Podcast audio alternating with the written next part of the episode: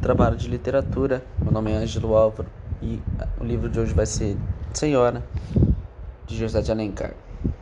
Capítulo 1 O Preço Há anos raios do céu fluminense uma nova, uma nova estrela. Desde o momento de sua ascensão, ninguém lhe disputou o cetro. Foi proclamada a rainha dos salões. Tornou-se a deusa dos bailes, a musa dos poetas e o ídolo dos noivos em disponibilidade. Era rica e formosa, duas opulências que se realçam como a flor em vaso de alabastro, dois esplendores que se, refletem, que se refletem como o raio do sol no prisma do diamante. Quem não se recorda da Aurélia Camargo, que atravessou firmemente da corte como um brilho meteoro e apagou-se de repente no meio do deslumbrante que produzia o seu furgo? Tinham ela 18 anos quando apareceu a primeira vez na sociedade. Não a conheciam e logo buscaram todo, todos como avidez informações acerca da grande novidade do dia. Diziam-se muita coisa que não repeti, repetirei agora, pois ao seu tempo saberemos a verdade, sem os comentários malévolos que se usam vesti-la os novoeiros. Aurélia era órfã e tinha em sua companhia uma velha parenta viúva, do Firmina Mascarenhas, que sempre a acompanhava na sociedade. Mas essa parenta não passava da mãe de encomenda para condescender com os escrúpulos da sociedade brasileira, que naquele tempo não tinha admitido ainda certa emancipação feminina, guardando como a viúva as deferências devidas à idade. A moça não, de, não declinava um instante do firme propósito de governar sua casa e dirigir suas ações como entendesse. Constava também que Aurélia tinha um tutor, mas essa identidade desconhecida a julgava pelo caráter da pupila. Não devia exercer maior influência em sua vontade do que a velha parenta.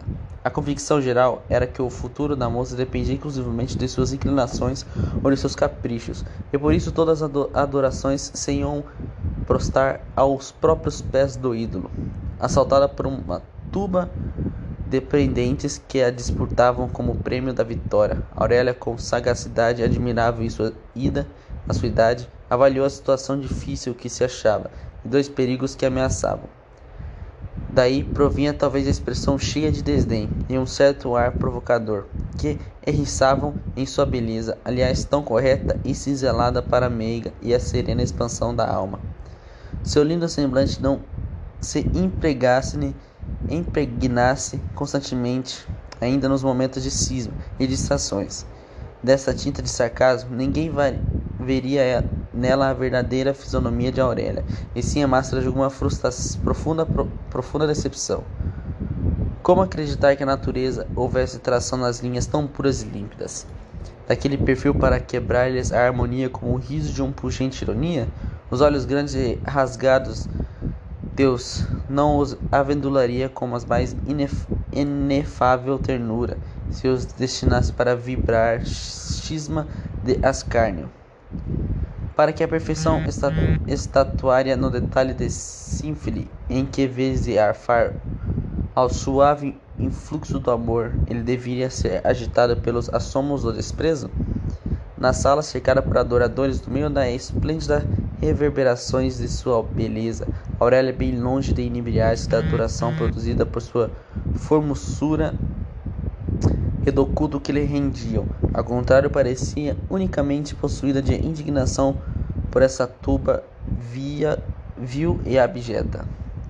Não era um triunfo que ela julgasse digno de si, a torpe humilhação dessa gente antes da riqueza. Era um desafio que lançavam-se ao mundo, orgulhosos e esmagá-los sobre a planta como um réptil venenoso. E o mundo é, é assim, feito que foi o, vulgar, o vulgor satânico da beleza dessa mulher e a maior sedução. Na acerba vermegência da alma revolta, pre, pressentiu-se abismo de, de, maior, de paixão e entrevia-se que por selas de volúpia havia de ter amor da virgente bacante. Seu sinistro vislumbrante se apagasse de súbito, deixando a formosa estátua na penumbra, suave de candura e inocência, o anjo e puro que havia naquela com alma todas moças, talvez passasse despercebido pela, pelo turbilhão. As revoltas mais impetuosas da Aurélia eram justamente contra a riqueza que lhe servia de trono e sim qual por cento, apesar de sua pena, recebiam como rainha desdenhosa e vassalagem que lhes rendiam. Por isso mesmo consideravam ela o ouro em vil metal, que rebaixava os homens e o íntimo sentia profundamente humilhada, pensando, pensando que para todas essas gentes que cercava ela, a pessoa não merecia uma só bajulação que tributavam a cada um de seus mil contos de réis. Nunca, de, nunca da pena de alguns charter, charteton desconhecidos saíram mais cruciantes apótrofes contra o dinheiro do que vibrava muitas vezes o lábio perfumante, perfumado dessa feiticeira menina. No seio da sua opulência, um braço basta para desenhar sobre essa face Convencida de que todos os seus inúmeros apaixonados, sem exceção de um, a pretendiam unicamente pela riqueza, Aurélia reagiva contra a afronta, aplicando a esses indivíduos o mesmo estalão. Assim costumava ela indicar o merecimento relativo de cada um dos, dos prendentes, dando-lhes certo valor monetário.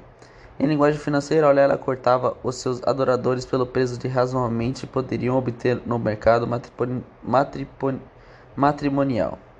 Uma noite no cassino, Alicia Soares, que fazia íntima com ela e desejava ardentemente vê-la casada, dirigiu-se um gracedo acerca do Alfredo Moreira, rapaz elegante que chegava recentemente da Europa. É um moço distinto, respondeu Aurélia, sorrindo. Vale bem com o noivo, sem contos de réis, mas eu tenho dinheiro para pagar um marido de maior preço. Lísia, não me contento com esse. Riam-se todos desses distintos de Aurélia e os lançavam à conta das gracinhas de moça espirituosa. Porém, a maior parte da senhora, da senhora, sobretudo aquelas que tinham filhas moças, não caçavam, não casavam de criticar esses modos desenvoltos e impróprios de meninas bem educadas. Os adoradores de Aurélia sabiam, pois ela não fazia mistério do preço de sua contação no hall da moça. E longe de as gastarem com fra franqueza, divertiam-se com o jogo de muitas vezes resultava no ágio de suas ações naquelas empresas nupcial. Dava-se isso, qualquer dos apaixonados tinha a felicidade de fazer alguma coisa contendo da moça e satisfazer-lhes fantasias, porque nesse caso ela elevavam-lhe a cotação, assim como a baixa e aquela que contrariava e incorria seu desagrado. Muito devia a cobiça embrutecer, embrutecer esses homens, ou cegá-los a paixão para não verem frio escárnio como Aurélia os lubridiava nesses brincos ridículos que eles tomavam por garradices de menina e eram e não eram senão impetos de uma irritação íntima e talvez mórbida. A verdade é que todos porfiam às vezes colhidos por desânimos passageiros, mas logo restaurados por uma esperança obstinada. Nenhum se resolvia abandonar o campo, e muito menos o Alfredo Moreira, que parecia a figura da cabeça do rol. Não acompanharia Aurélia em sua infêmea passagem pelos salões da corte, onde viu é, jungindo ao seu carro de triunfo tudo que a nossa, nossa sociedade tinha o mais elevado e brilhante. Proponho-me unicamente a referir ao drama íntimo e estranho que decidiu do destino dessa mulher singular.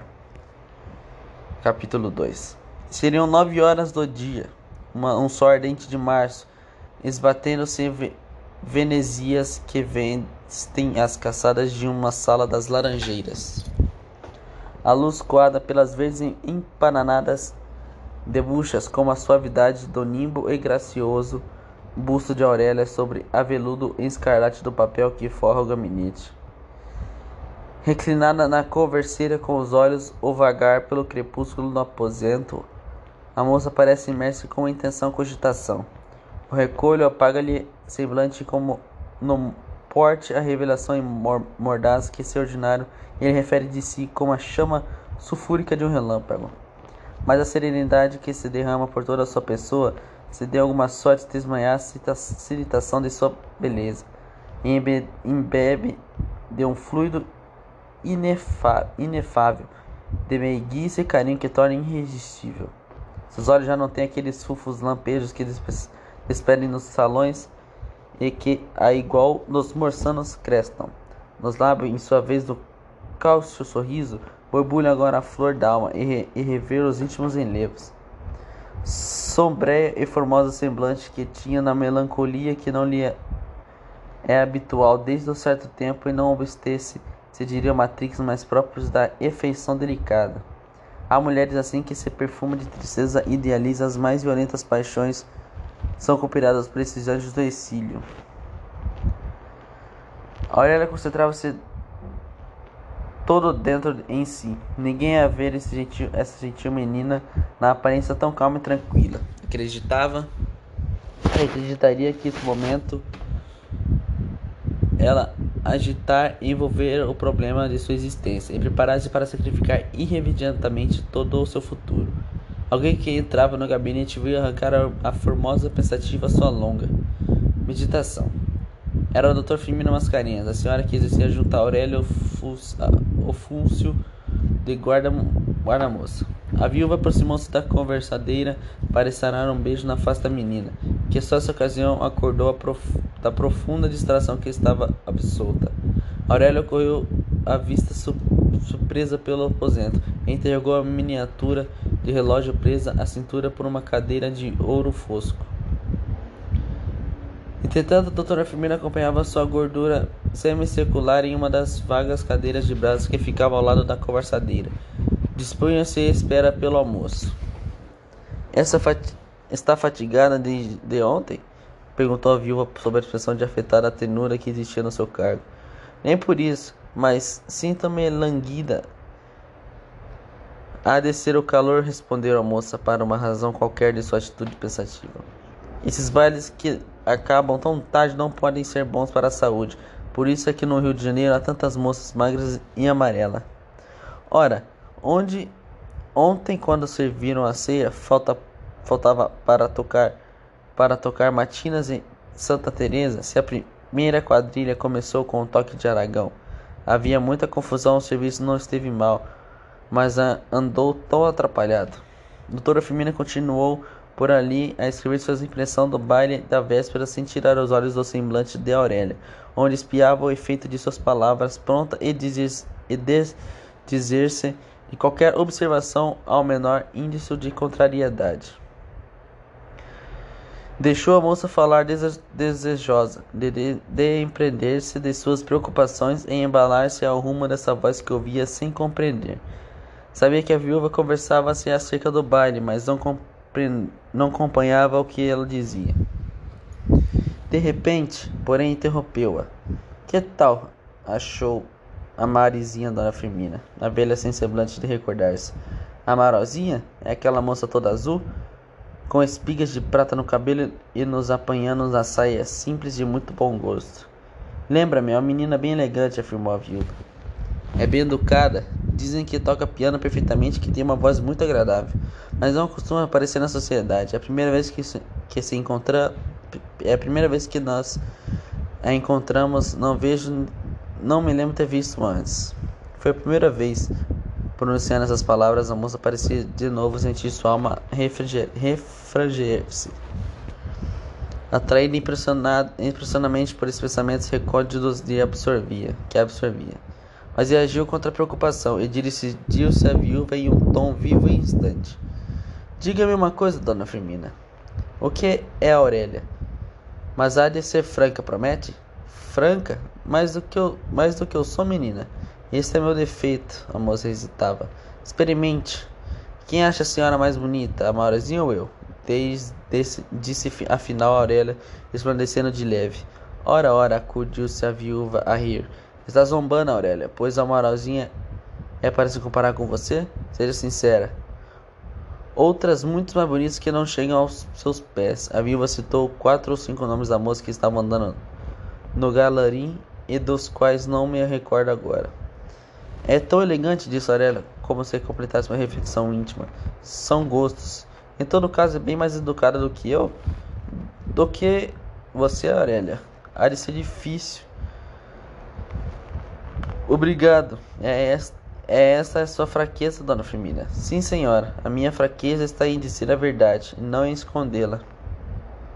Demais, isso é o que todos veem e repetem. Você toca piano como o Arnold, canta como uma prima dona e conversa na sala com os deputados e diplomatas que eles ficam todos enfeitiçados. E como não há de ser assim, quando o que você quer, Aurélia, fala que parece uma novela.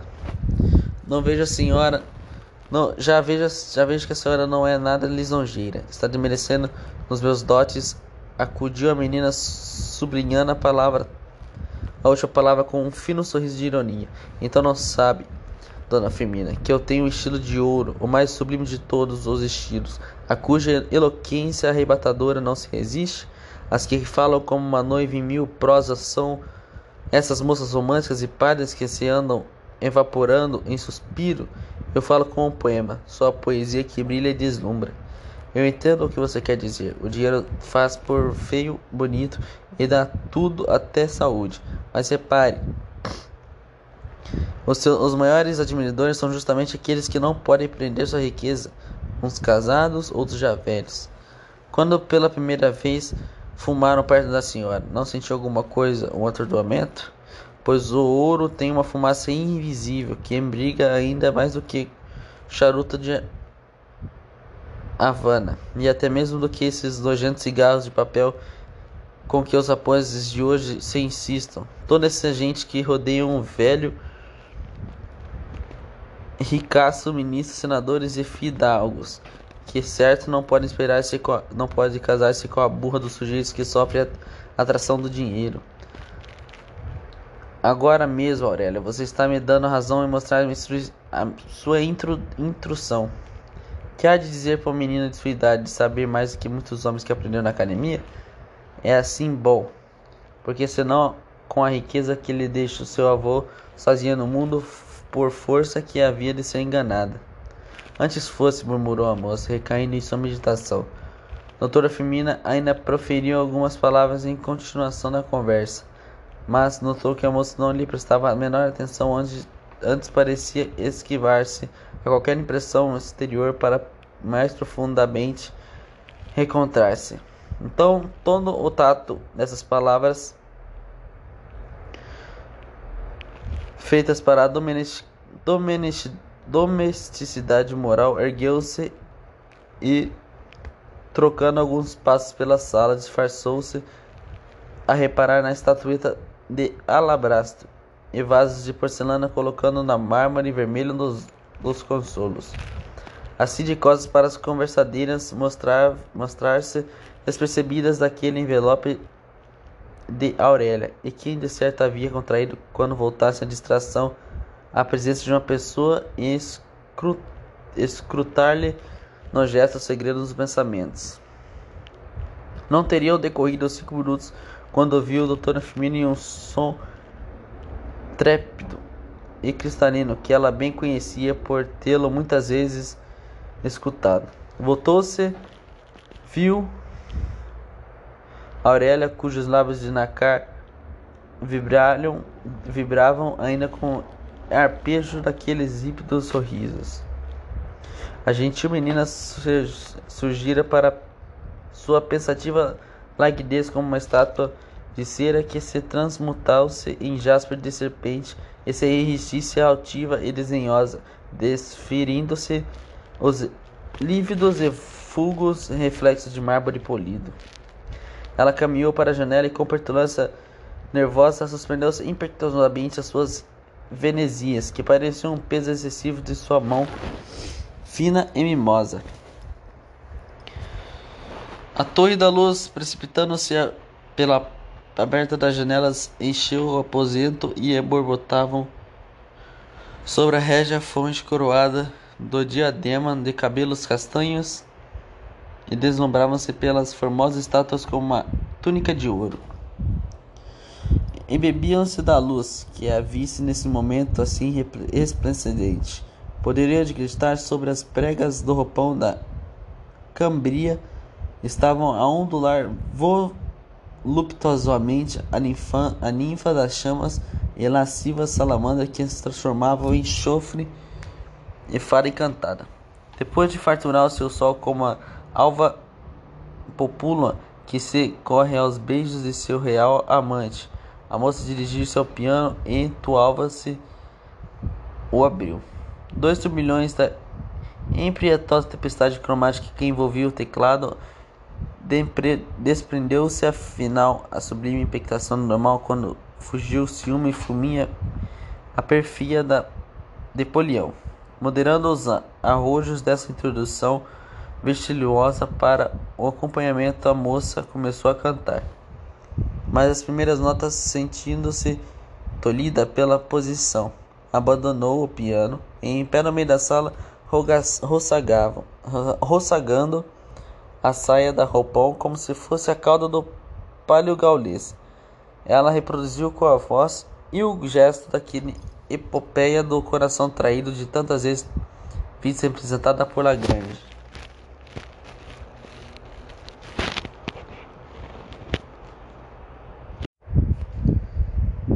A velocidade da mulher enganada, sanha de leoa ferida, nunca teve para exprimi-la nem mesmo na, na eximia cantora uma voz mais bramida, um gesto mais sublime.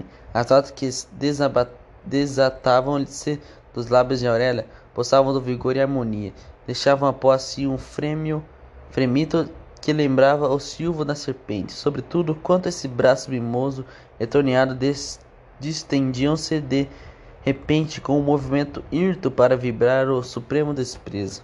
Doutora Firmina, apesar de habituar-se desde muito ao caráter excêntrico de Aurélia, contemplava com surpresa nesse momento.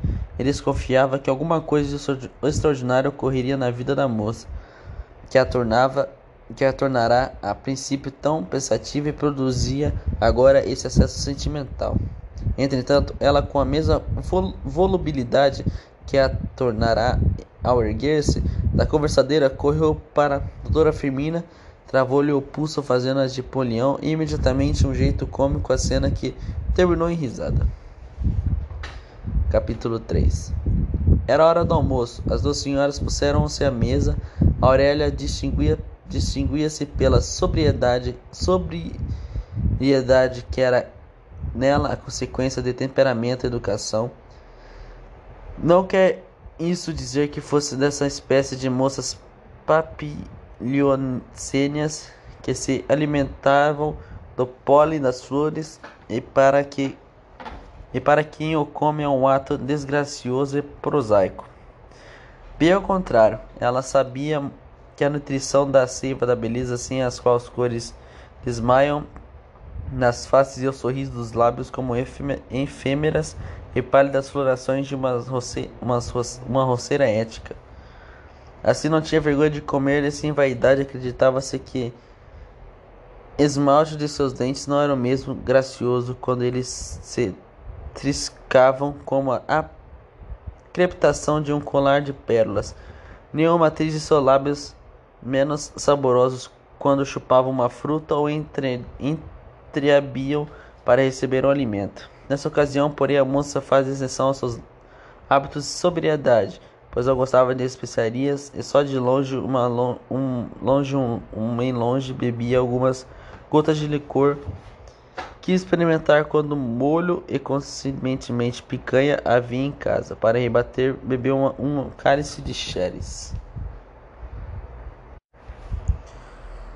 Doutora Firmina, sem esquecer o almoço, continuava a observar de parte a menina, de cada vez mais convencida da existência de um acontecimento importante que havia alterado a calma habitual da moça. Esse acontecimento, na opinião da viúva, não podia ser outro senão aquele que tamanha influência exerce na menina de 18 anos, sobre tudo que tudo, sobre tudo se não depende, depende de ninguém para dispor de si. Doutora Firmina tinha, pois, como certo de Aurélia, a desdenhosa sem a, a desden, desdenhosa sentirá uma afinal uma inclinação estava ansiosa a viúva para conhecer o feliz que tivera o poder de cativar a altivar a rainha dos salões tão adorada quanto fria e indireta e indiretamente. Revolvia na mente as recordações da noite anterior para certificar-se que não aparecerá no baile nenhum moço desconhecido de quem Aurélia se pudesse apaixonar de súbito. Devia ser por pois qualquer dos antigos adoradores do que se em, em, escarne, escarnecia que por algumas circunstâncias musical alcançará a render-lhe o fim o coração. Não se pode conter a viúva em risco de desgravar. A menina dirigiu-lhe uma indireta com que se propunha entabular a conversa, e conforme exposta dirigia para o ponto. Não sei o que acho hoje, Aurélia. Parece tão contente e até mais bonita. Não é possível do que de costume? Deverás. Não é exageração, não. Olha as moças quando se vestem para o baile, não podem encontrar alguém. Ficam mais bonitas do que são. Mas você está hoje ainda mais bonitas do que nos bailes. Nunca vi assim. Aqui anda a volta de algum segredinho. Quer saber qual é? perguntou Aurélia com um sorriso. Não sou curiosa, replicou a viúva, sentindo pungir aquele sorriso. Resolvi ser freira. Está bom. Mas meu convento há de ser esse mesmo mundo em que vivemos, que nenhum outro seria, teria mais penitência e modificações para mim. Desmitiu-se logo após a gravidade dessas palavras com uma risada cafolheira. Aurélia deixou na sala de jantar Dr. Firmina, espantada de que uma menina imensamente rica e famosa desejada por todos pudesse ter semelhantes pensamentos, ainda mesmo por gracejo. Aurélia, que se dirigia ao seu toucador, sentou-se em uma escrivaninha de Araribá, guarnecida de relevos e bronzes dourados, escreveu uma carta de poucas linhas. A todos os pormenores dessas, dessa comezinha operação no dobrar a folha de papel, encerrá-la para a capa, derreter o lacre e imprimir o sinete. A moça deliberadamente aplicou a maior sensação e esmero. Ou essa carta era destinada a quem ele merecia, ou esse apuros e cuidado buscava Aurélia disfarçar a hesitação que a surpreenderá no momento de realizar uma ideia anteriormente assentada. Depois de sobrescrita a carta, a moça tirou do segredo da secretaria um cofre de sândalo embutido de marfim. Havia ali entre as cartas as flores murchas e um cartão de visita, já amarelo que ela encontrou no bolso de roupão depois de guardado na sua carteirinha de veludo. Ao som do tímpano apareceu um, um criado. Aurélia entregou-lhe a carta com um gesto vivo e voz breve, com receosa de súbito impedimento para o Sr. Limons depressa.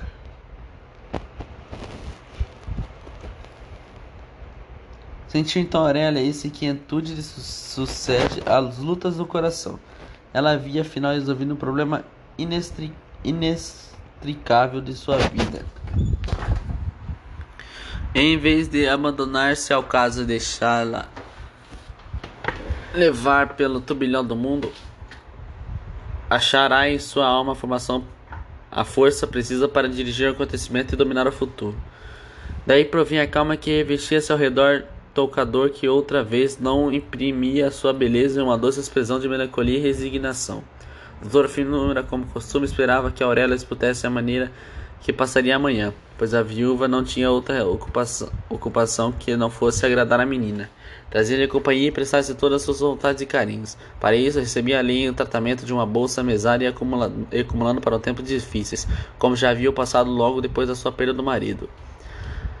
Você não sai hoje, Aurélia? Pode, pode ser, mas não se contrajar do meu respeito. Há de, há de ficar sozinha? Tudo que empregar no tempo, um negócio agradável, tornou a menina sorrindo. Já alguma peni Penitenciazinha? Ainda não, é uma profissão de noviça. Nessa ocasião, no meio das risadas da menina, anunciaram o Sr. Lemos, que imediatamente introduzia na sala. Recebi a carta em caminho, e ao Botafogo José encontrou-se ao Lago do Machado. Estou às ordens, Aurélia. Era o Sr. Limons, um velho de pequena estatura, não muito gordo, mas olhos e, e bojudo como um vaso chinês. Apesar do tamanho rochichudo, tinha certa vivacidade buliciosa e saltitante que lhe dava a petulância do rapaz e casava perfeitamente com os roxinhos de Ozog. Logo, a primeira apresentação reconhecia seu tipo desses fogões que trazem sempre um movimento de boas risadas com que se festejam a si mesmo.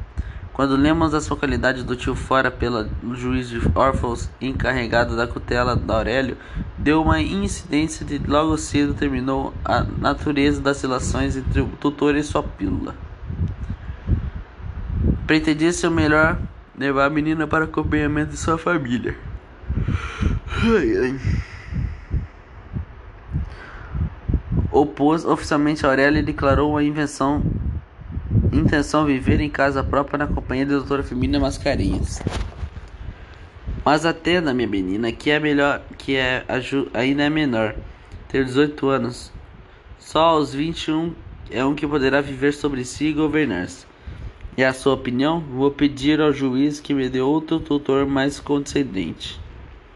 E como diz, e tais argumentos lhe apresentei que ele dá atender-me à vista Desse tom positivo, ele mal refletiu e julgou mais prudente, prudente não contrariar a má vontade da menina. Aquela ideia do período ju ao juiz da remoção da tutela que não agradará. Pensava que ele a mulher ricas e bonitas não faltavam protetores de influência. Logo depois, nos, nos cumprimentos, doutora Firmina retirou-se para deixar a moça em liberdade. Bem desejo tinha viúva para de assistir nessas conferências de Lemos e costumava deter quando sua pupila acerca de contas da, tu da tutela. Mas esse ponto Aurélia era extremamente reserva e não gostava de ninguém entendesse que o que chamava seus negócios. Faça favor, meu tio, disse a moça abrindo uma porta lateral. Essa porta dava um gabinete elegante, mobiliário. O centro era ocupado por uma banda oval, uma banca oval com restos de traços e orabe e placa com um pano azul de franjas escarlates. Sobre a mesa, uma salva de, uma salva de prata havia o tinteiro e mais preparos de escrever. No momento em que Aurélia, depois de passar o Lemos, ia por sua vez entrar no gabinete, apareceu a porta de Satela e Beladina, velha de que a menina protegeu com esmolas. A sujeita parara com um modo tímido, esperando permissão para adiar-se. Aurélia aproximou-se com um gesto de interrogação. Quis vir ontem segredo de Bernardinha, mas não pude. Que atacou-me e reumatismo era para dizer que ela chegou. Já sabia. Ah, quem lhe contou? Pois não foi, foi ontem, não havia de ser mais de meio-dia entre. Aurélia cortou o diálogo, indicando a velha do corredor que levava para o interior e passava ao gabinete cerro a porta sobre si. Não escapou esse pormenor ao Lemos, que era sua solenidade, solenidade da conferência avaliativa de sua importação. Como é que a história virá ela hoje? Dizia entre si o alegre feminino.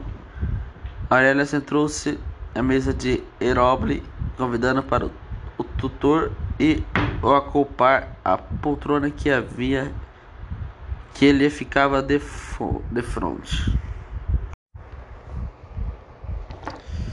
Que observava-se Aurélia naquele momento não deixaria de notar a sua nova fisionomia que tomará o seu belo semblante que influía em toda a sua pessoa. Era uma expressão fria, fria pausada e flexível que jaspeava sua beleza, dando-lhe quase gentil, a gelidez da estátua. Mas no lampejo de seus grandes olhos pardos brilhava a irradiação da inteligência. Operava-se uma revolução. O próprio vital da mulher abandonava seu foco natural o coração para concentrar-se no cérebro, onde residiam-se as faculdades especulativas do homem. Nessa ocasião, o espírito adquiria tal lucidez que fazia correr o calafrio de sua médula do Lemos, apesar de lombo maciço de que sua natureza havia forçado no roliço velhiço o tronco do sistema nervoso. Era realmente para causa pasmo estranhos e sustos e um tutor a perspicácia de uma moça de 18 anos apre apreciava a questão mais complicadas, o perfeito conhecimento que mostrava dos negócios e a facilidade com que fazia.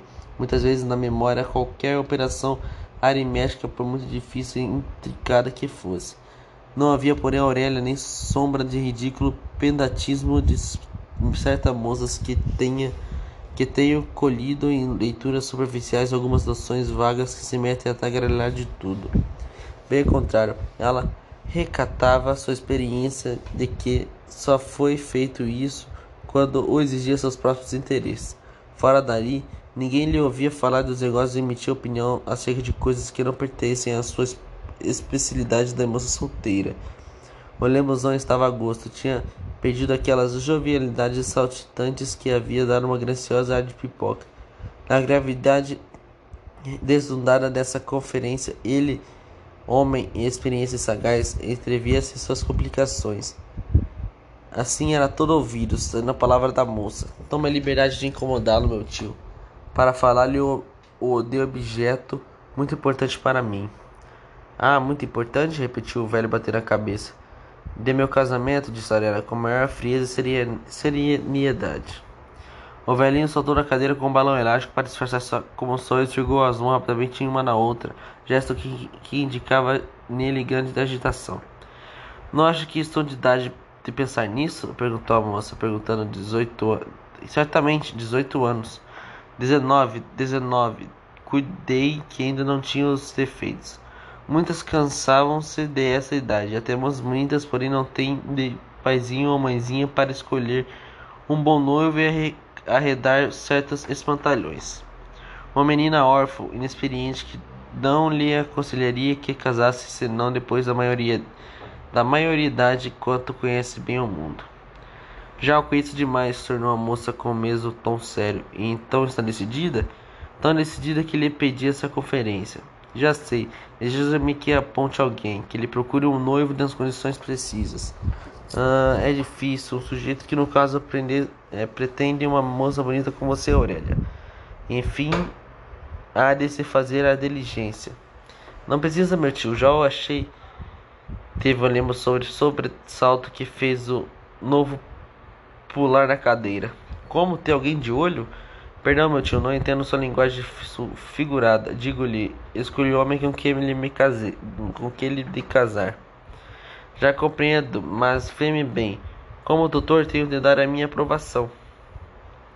Senhor Lemos disse a moça pausadamente e trepassando, trepassando com um olhar frio e vista perplexa do velho.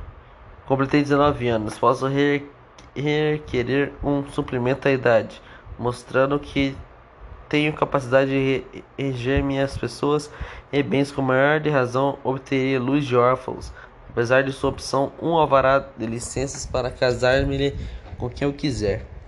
Se estes, se estes argumentos jurídicos não lhe satisfazem, apresento-lhe um que é meu pessoal. Vamos a ver, acudiu o velho para quebrar o silêncio. É a minha vontade, o senhor não sabe que ela não sabe o que ela vale, mas juro-lhe que a levar o efeito não se medirá de sacrificar a herança do meu avô. É o próprio da idade. São ideias que somente se tem a 19 anos. E isso mesmo já vai sendo raro. Esqueceu-se que 19 anos, 19 anos, 18, os vivi na extrema pobreza e uma ceia e um seio de riqueza para onde fui transportar, transportada de repente. Tem as duas grandes lições do mundo, e da miséria e da opulência. Conheci a outrora o dinheiro como tirano, como conheço como cativo submisso. Por conseguinte, devo ser mais velha do que o senhor, do que nunca fui tão pobre. Foi eu como eu fui, nem tão rico como eu sou. Cabendo-me, porém, a fortuna de um tutor do meu amigo que me faz todas as vontades como o senhor, meu tio. Lá, isso é verdade. Neste caso, em vez de matar a paciência obedecer-me com auto, autos e contas, dou-me bem feito. Ainda mais sei que a tutela é gratuita, mas assim deve ser quanto os órfãos têm de sobra de que recompensar o trabalho que dão. Olhamos chegou no canto do olho uma lágrima que, que conseguia espremer-se se é que não tinha inventado como parece mais provável. E a moça, em tributo à memória de sua mãe equivocada pelo velho, ergueu-se um instante e pretexto de olhar pela janela.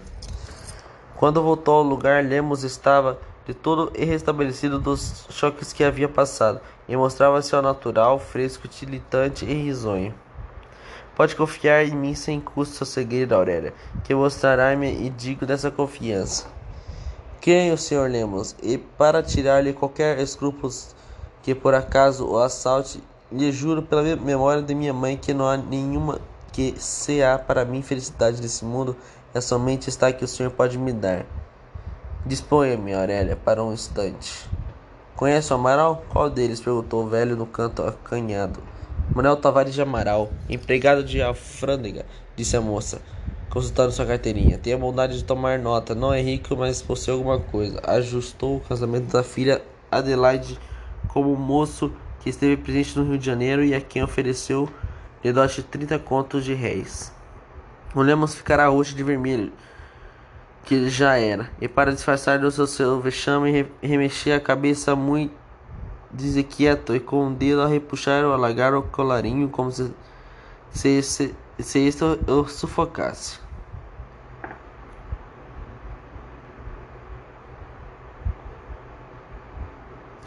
Arela demorou um instante em meu frio olhar no semblante do velho, depois de enviar a placidade e vista fitá-la para página abre de sua carteirinha de seu tempo ao tio reportar-se o que foi breve.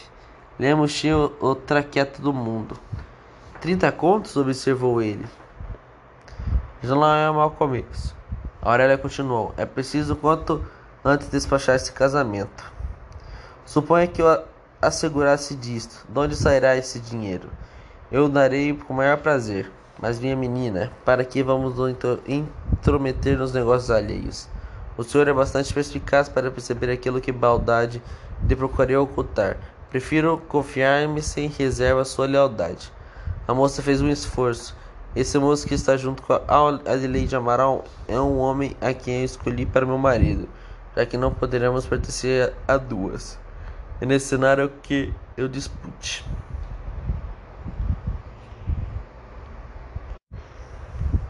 Filho de um empregado público e órfão aos 18 anos, Seixas foi obrigado a abandonar seus estudos na Faculdade de São Paulo pela impossibilidade em que achou sua mãe de continuar-lhe a mesada. Já estava no terceiro ano e sua natureza, que ornará de excelentes qualidades desse alguma energia e força de vontade, conseguiria ele vencendo pequenas dificuldades, concluir o curso quanto mais quanto um colega e amigo, o Torquato Ribeiro, lhe oferecia hospitalidade até que o viúva pudesse liquidar o espólio.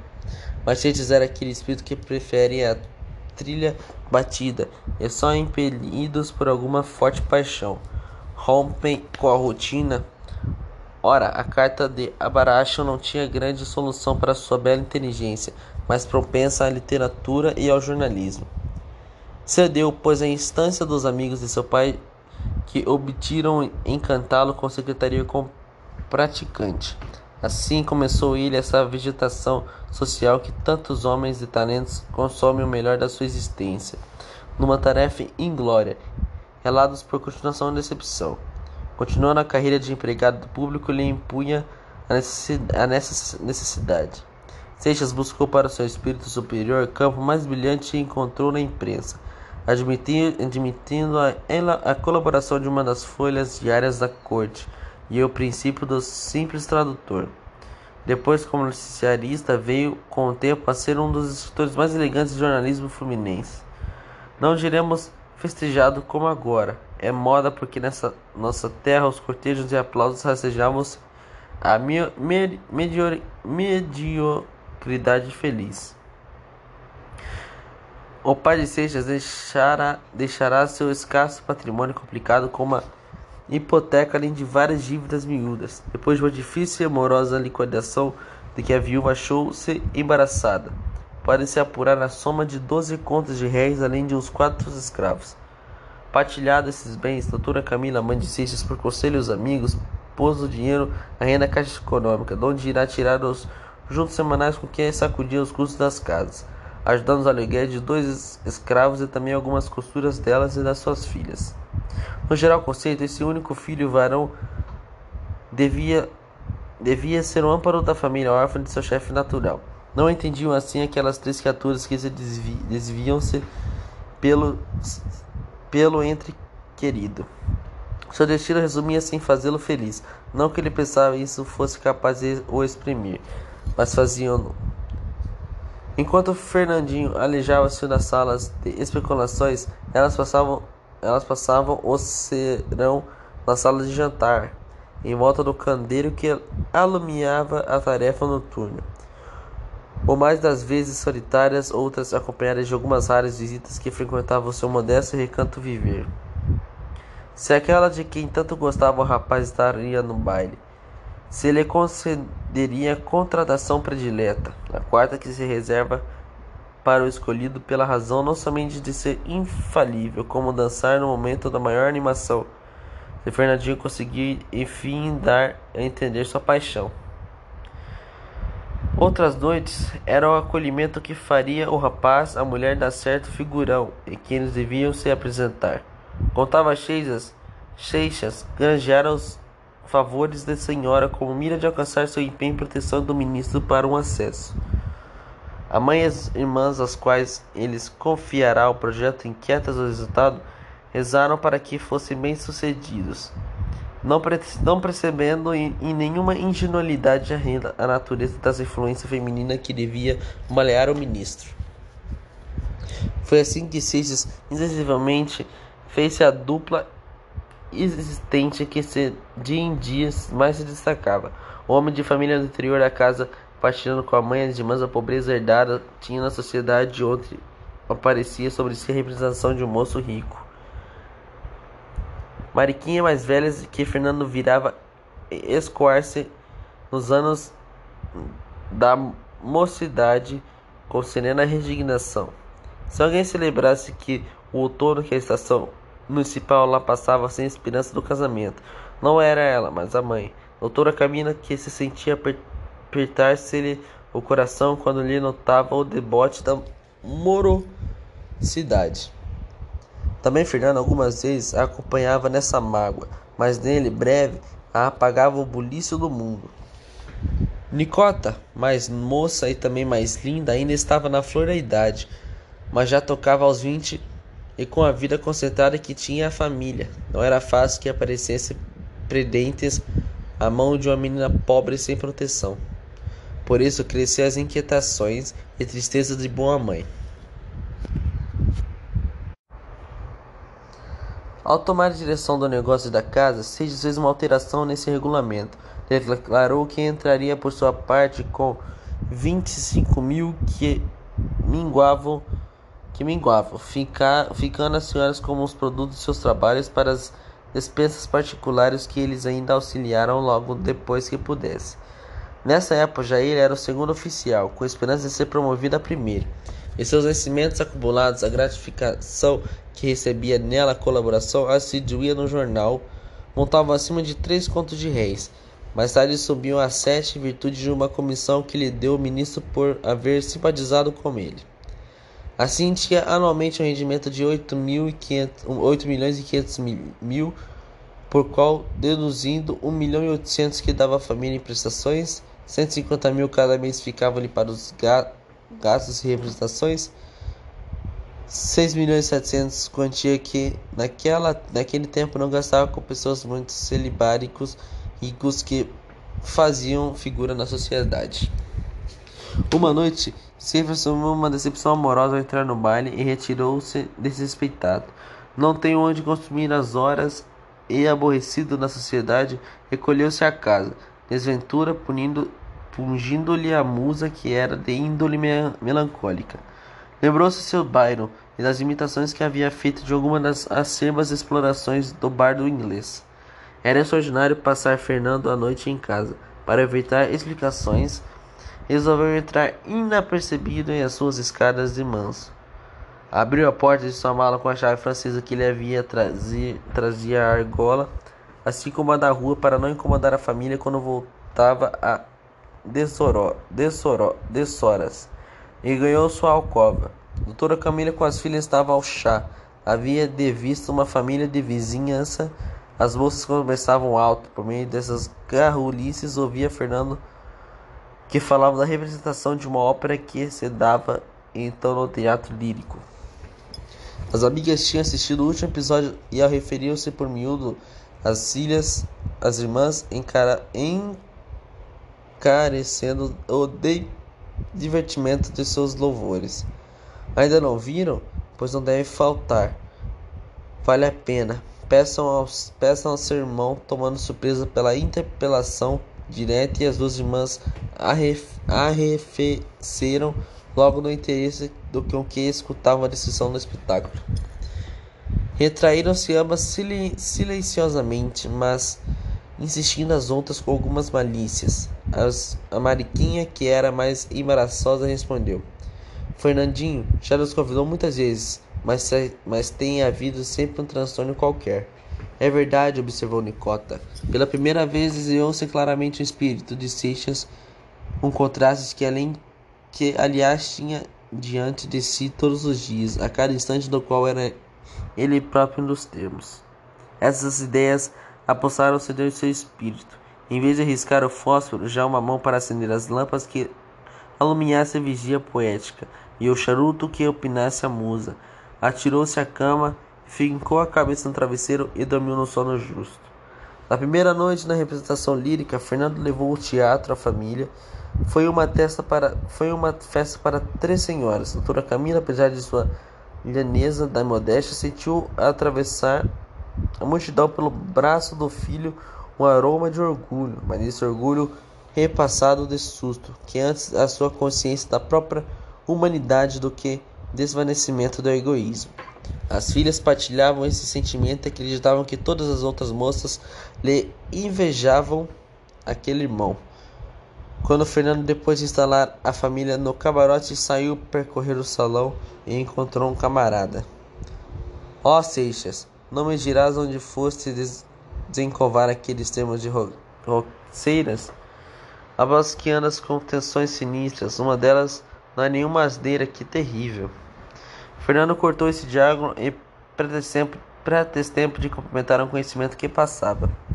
O resto da noite, que lhe parecia interminável, esquivou-se do camarote quando lá demorava-se não chegou à frente. Frequentemente, assidu assiduamente com algum brilho na sociedade, adquirindo relações e cultivando a amizade de pessoas influentes que lhe acolhiam como distinção, era natural que ele, Seixas, fizesse uma bonita carreira. Poderia um momento que o outro arranjar o um casamento vantajoso como tinham conseguido muitos que não estavam em favoráveis condições. Não era difícil que se de que se repente se abrisse essa entrada real da ambição que se chama política. Uma vez rico e ilustre, mostraria sua casa como estado correspondente à sua posição. Então sua família participará não só dos gozos materiais de se viver opulento, como o brilho e prestígio do meu nome. O trato da sociedade lhes imprimirá o cunho de distinção que precisavam para apresentar. Casaria suas irmãs vantajosamente e faria assim a felicidade de todos esses entes queridos confiados a seu desvelo.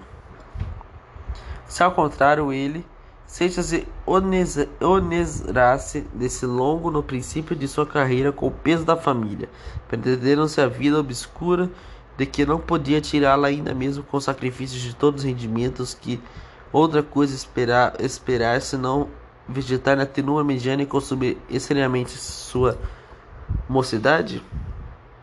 Firmou-se, pois, Seixas nessa convicção de que luxo não era somente porta, porfia inviável, uma missão nobre com um penhor único de felicidade de sua família. Assim dissiparam-se os escrúpulos os escrúpulos. Seixas acabava de chegar em Pernambuco, onde se tornará onde, onde se demorará oito meses, desembarcará na véspera a tempo de não perder o cassino. O motivo ostensivo dessa viagem foi fora uma comissão, creio que ser secretário da presidência. Dizia-se, porém, as rodas políticas se nosso escritor fora lançar as bases de uma candidatura próxima. Sem contestar o fato sem constatar o fato, acrescentavam os invejosos que levar, levará ao norte o seu vigor dos belos olhos negros e uma moreninha pernambucana que, fora o aço de sua razão, parlamentar. Todas essas circunstâncias influenciam na, na resolução de Seixas, mas a razão predominante que o moveu a ele, carioca da gema, a acreditar-se na corte por oito meses e o tempo a tempo e saberemos.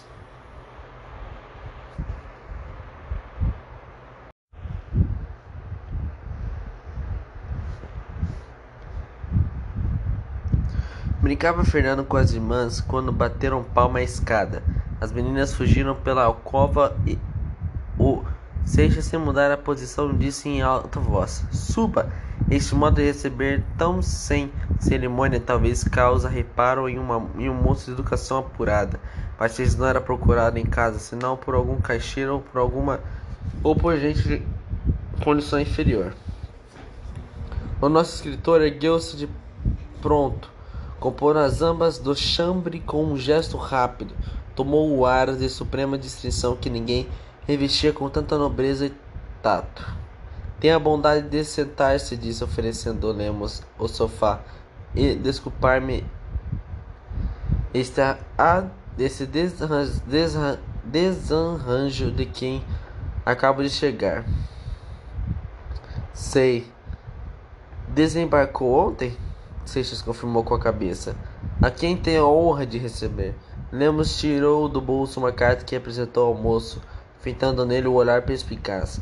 A pessoa que me fez a honra de apresentá-lo, Sr. Ramos, merece-me tudo. É para mim essa fortuna, essa ocasião de provar-me minha estima, pondo-me inteiramente às ordens de Vessar.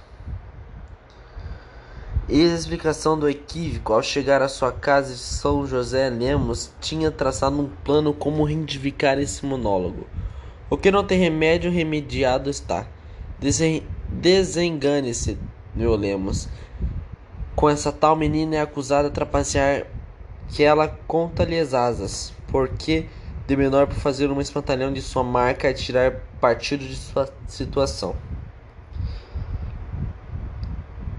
Se apesar disso o moço reconhece, ele acharia meio de sair perfeitamente da dificuldade. Desculpa, Versar. Se eu, procuro, se eu procuro logo no dia seguinte ao lado de sua chegada, quando ainda deve ser fatigado da, da viagem. Mas o assunto que me traz é a sua natureza urgentíssima. Trata-se de uma moça suavemente rica, bonitona, e a que tem a família desejar casar quanto antes. Desconfiado desse peravilhos que por aí andam a farejar dotes e, rece e receando que a menina possa de repente enfeitiçar-se por algum dos tais boni bonifrates, assentou-se que procura um moço sissudo, de boa posição, embora seja pobre, porque são justamente os pobres que sabem melhor o valor do dinheiro e compreender a necessidade de poupá-lo, em vez de tirá-lo pela janela fora como fazem os filhos dos ricaços. Lemos fitou os olhos de Azong no semblante de Seixas. Sua escolha devia lisonjear-se no amor próprio se tivesse, Sr. Ramos.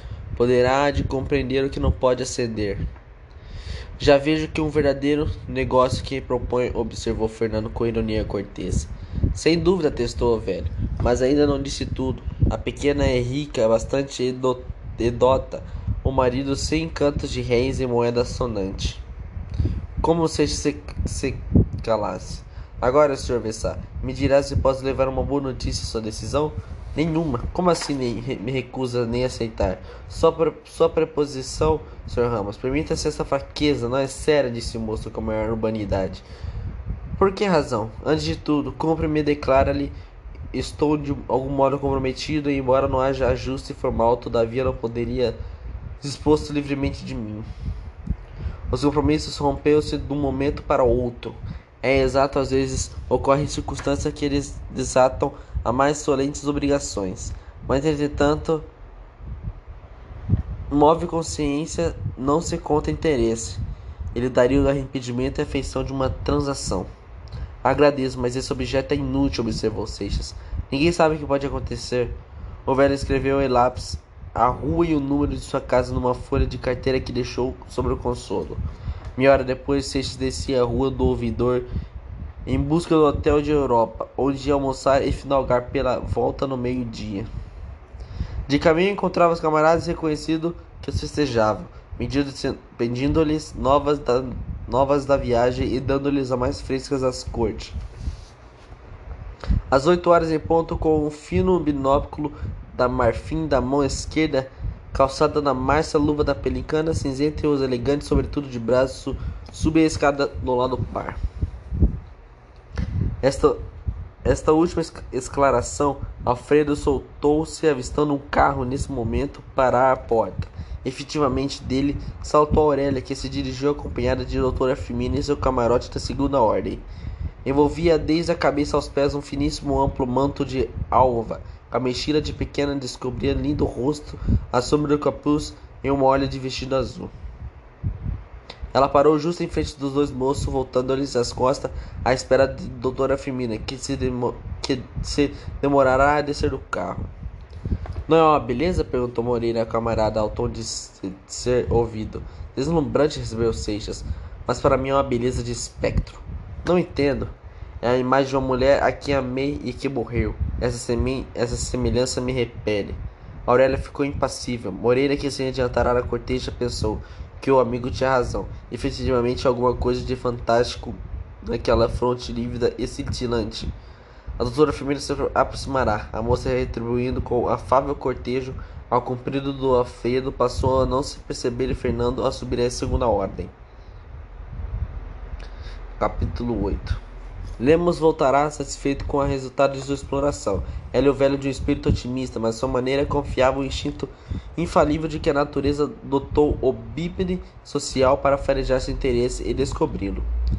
Sabia Lemos que os escritores, para arranjarem lances dramáticos e quadros de romance, caluniavam a espécie humana atribuindo a institutos desejais, mas na vida real não, admitir, não, admite, não admitia a possibilidade de semelhantes fatos.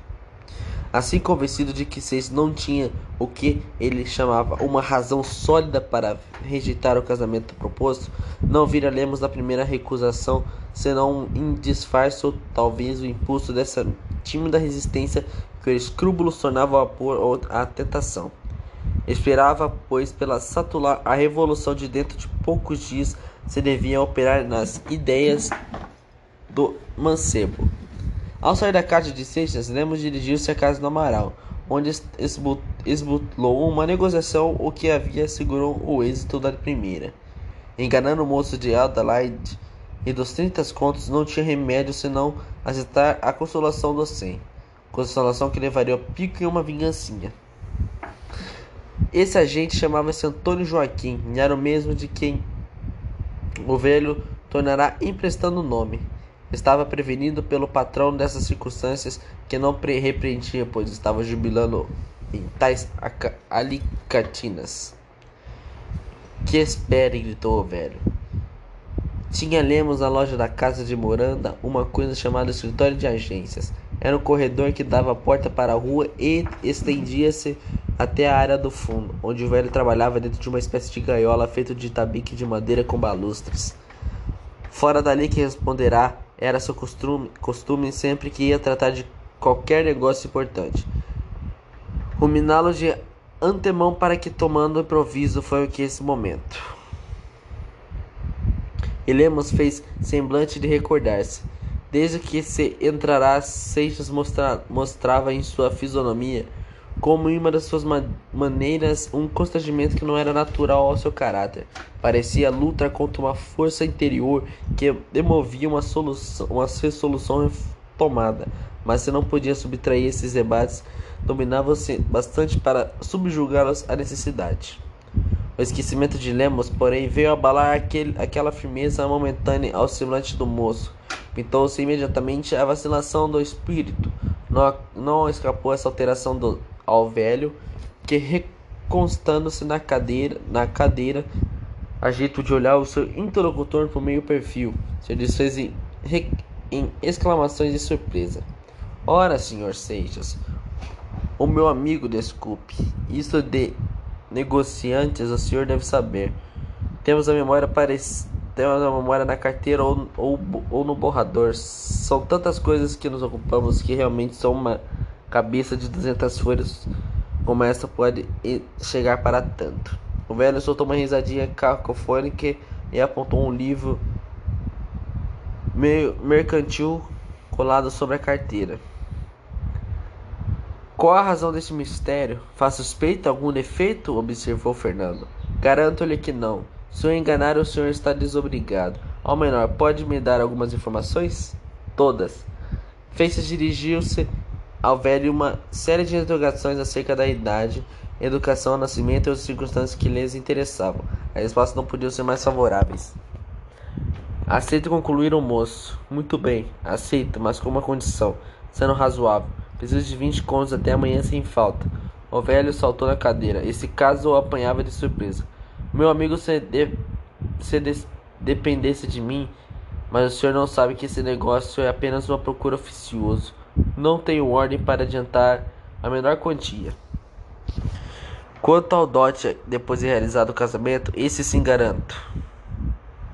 Desculpe o incômodo que lhe dei, tornou o moço fazendo um cumprimento de despedida. O negociante estava tão atarando e perplexo que não correspondeu à cortesia dos Seixas e o viu sair do escritório indeciso sobre o que havia a fazer. Para que diabo que, que querá esse meco e os vinte contos? Aposto que ainda elas são umas jiboias, finais como labrâmico capazes de engolir um homem. Capítulo 9 Seixas era um homem honesto, mas no atrito na secretaria e o calor das salas, sua honestidade havia tomado uma têmpera flexível da cera que se molda as fantasias da vaidade e o reclamo da ambição. Era incapaz de apropriar-se do alheio ou de praticar um abuso de confiança mais profundas. A moral fácil e cômoda, tão cultivada atualmente em nossa sociedade. Segundo essa doutrina, tudo é permitido em matéria de amor, e o interesse próprio tem plena liberdade desde que seja transija com a lei e evite o escândalo. No dia seguinte, à vista de Lemos, logo pela manhã, doutora Camila procurou um protesto para ir à cova do filho. Veio falar de um negócio de família. Fernandinho, há um moço aqui mesmo dessa rua que tem a paixão pela Nicota. Está começando sua vida, mas já é o dono de uma lojinha. Não quis decidir nada antes de sua chegada. Doutora Camila contou então ao filho os pormenores do inocente namoro. Fernando concordou com, o prazer do casamento. Já era tempo, disse a senhora suspirando. Estava com tanto medo que Nicota também fosse ficando com o canto com minha pobre Mariquinhas. Coitada, mas eu já ainda tinha esperança de arranjar-lhe um, um bom partido, minha mãe. Deus te ouça. Ah, GM60.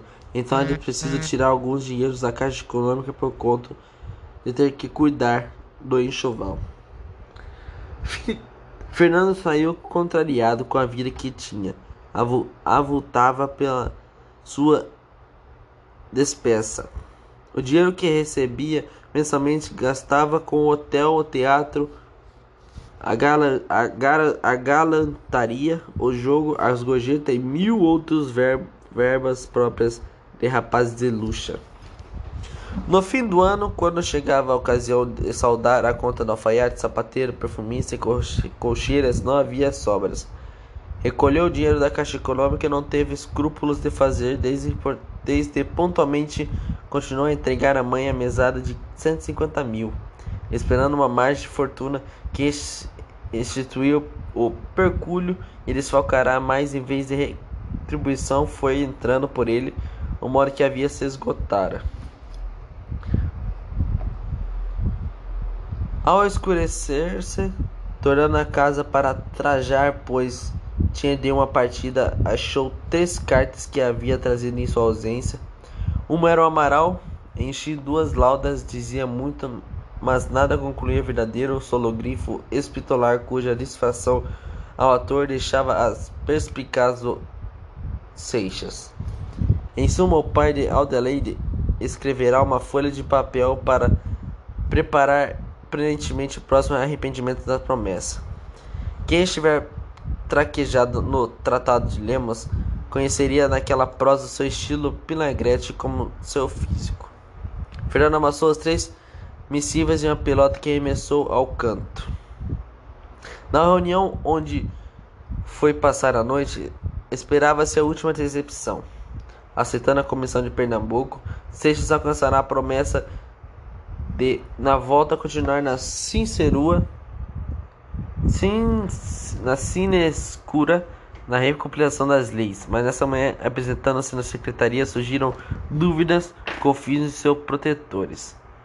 Apenas chegando ao, mini, apenas chegando ao ministro, que era um dos convidados, despachou-se-lhe Fernando, um ou outro seus melhores empenhos nos dois sexos. Cardinaldito, o incidentismo foi inflexível, por força que andava aí em volta de alguma intriga. Era um desfalque de contos 600 rendimentos, a quanto a urgência, mas avuntravam decididamente a mão do destino pesava sobre ele, e, e o punia severamente dos percadilhos da mocidade. A presença da Aurélia, sua esplêndida beleza, era uma obsessão que o oprimia.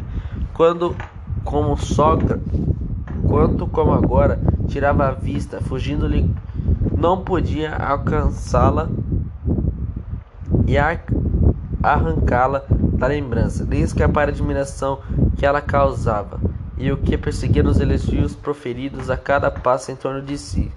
No cassino, Seixas tiveram um redutor onde abrigar-se essas cruel fascinações. Ocupava-se de Adelaide, ainda não o tratava como noivo, e fizeram suas atenções e requests para que deixasse suas presas, suas presas à preocupação. Nessa noite, porém, obrigado a afastar de sua moça com quem estava suas relações, não soube o que fizera e passava a retirar-se atirando com a ideia de tornar o lúbrio daquela mulher fatal quando ouviu uma voz que agitou. Soltando essas palavras com um riso argentino, Aurélia perpassou pela semblante, pela semblante de Seixas e o olhar sarcástico e imperioso. Fernando saiu desesperado, como lhe dará que a Aurélia escardecia da repulsa que ela sofrerá e triunfará com seu infortúnio. Essa irrisão, depois de transtornos econômicos, deu-lhe o efeito de um cautelo aplicado ao talho. Lembrou-se da moça com cem contos de réis que havia proposto na véspera. Para ostentar sua riqueza salão diante de mulher, dessa mulher efetuada de seu ouro. Valia a pena casar-se ainda mesmo com a sujeita feia e talvez roceira. A roça é o viveiro de novas ricas e que você onde se prove mocidade elegante da corte, daí vinha a suposição de Seixas. Mas essa coragem não é o que tinha Seixas. Deixar de frequentar a sociedade, não de fazer essa figura entre a gente do tom, mas não ter por alfaiate ou raunier, por sapateiro ou campas por camiseira, a crente por perfumistas ou Bernardo, não se de todos os devestimentos, não andar no rigor na moda? Isso que não concebia. Sentia-se o ânimo para matar-se, mas para tal degradação reconhecia-se pusilamine. Este pânico da pobreza apoderou-se Seixas e depois de trabalho de trabalho de trabalhá-lo o dia inteiro levou-se ou na manhã seguinte à casa de Lemos, onde efetuou-se a transação que ele próprio havia qualificado, não pensando que tão cedo havia tornado-se réu dessa indignidade. No dia seguinte, a marca, a marca, a hora marcada com pontualidade às sete da noite para buscar a apresentação do mercantil, parava à porta do Sobradinho, a rua do Hospício, um carro no qual poucos Momentos depois, seguia Lemos caminho na Laranjeiras com qual o noivo que ele havia negociado para sua pupila. Durante o trajeto, durante o rápido trajeto, o velho divertiu-se em meter susto no rapaz, rapaz acerca da noiva, que sorrateiramente ia emprestar certos senões a pretextos ou desculpar. Agora, sobretudo, ao começar a realização do mercado que ele havia feito à sua pessoa, ele encontrasse com a mulher a quem se alienará sem a conhecer em troca de um dote, agora é que em toda a humilhação desse procedimento se ele desejava com as cores mais carregadas. O carro acabava de parar O velho, saltando ágil e lépido, bateu no chão com os pés firmes de com os pés a fim de consertar a calça que havia subido pelos canos das botas. Escuso preveni-lo, observou Lemos, de que a pequena nada sabe nem suspeita, por enquanto não de a perceber.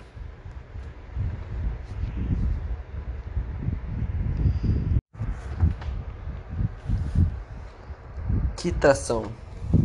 Dois anos antes dessas deste singular casamento residia à rua de Santa Teresa uma senhora pobre e enferma. Era conhecida por Doutora Emília Camargo. Tinha uma companhia e uma filha já moça que se reduzia a toda a sua família. Passava por viúva, embora não faltassem malévolos para que essa viuvez não era mais do que manto descendente ou, ou vendar o abandono de algum amante. À vista dessas informações, entendeu Lemos que não podia prescindir de certas formalidades especiais no caso do rapaz herdeiro necessário. O irmão de Emília era apenas remediado e já custava-lhe bem aguardar com o peso de doze pessoas que tinham que tinha cotas para arriscar-se ao contrapeso de mais esta nova família em projeto. Caso, na casa de Lemos, ninguém acreditou em semelhante casamento. Para a família, a moça não era senão amante do Pedro Camargo e, por seguinte, uma mulher perdida. No entretanto, o casamento fora celebrado na matriz do Evangelho Velho, em segredo, mas com as formalidades, pois os noivos eram maiores e haviam requerido as dispersas necessárias. Por esse tempo, o fazendeiro Lourenço de Souza Camargo recebeu o aviso de que seu filho vivia uma rapariga que tirará na casa da família, acrescentando aos ofícios do amigo ou estudante já inculcava de casado. Portanto, não seria de espantar-se coroasse a primeira extravagância com loucura da semelhante união. Despachou-se imediatamente o velho de uns camaradas, o mais decididos com estimação ao filho ao recolher-se à fazenda no prazo de uma semana. O emissário trazia ordem terminante e conduzia-se à força, caso não obedecesse. Pedro Camargo arrancou seus braços de sua Emília, prometendo-lhe voltar breve para não mais separar-se. Passando os primeiros assomos da irritação do velho, aproveitaria qualquer ocasião para confessar-lhe tudo. O pai que o amava não negaria perdão de uma falta irremediável e santificada pela religião. Faltou, porém, ao almoço, o, almoço a coragem para afrontar novamente as iras do fazendeiro com relação ao casamento.